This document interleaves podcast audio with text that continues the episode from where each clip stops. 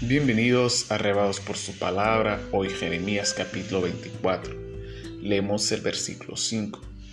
Así ha dicho Jehová Dios de Israel, como a estos higos buenos, así miraré a los transportados de Judá, a los cuales eché de este lugar para la tierra de los caldeos, para bien. La visión de los higos.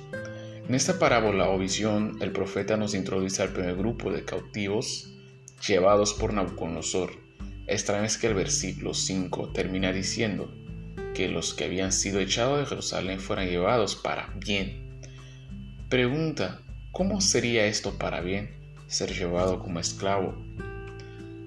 La esencia de esta visión es mostrar dos grupos de gente, los buenos, los buenos higos representando a aquellos que yendo al cautiverio regresarían transformados y restaurados según las experiencias ahí vividas los hijos malos, aquellos que no iban al cautiverio, no transformarían sus vidas, no cambiarían su forma de vivir.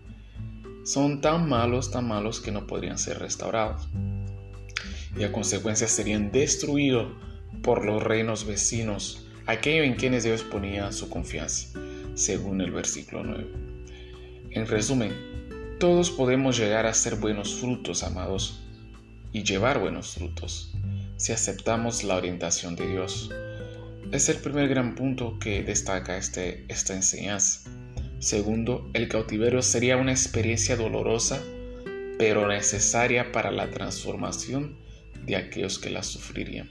De igual manera, a veces hay que pasar el dolor quirúrgico del cielo para sanarnos de la enfermedad del pecado. Que Dios nos guarde y nos ayude en todo y haga de nosotros semejante a estos hijos buenos.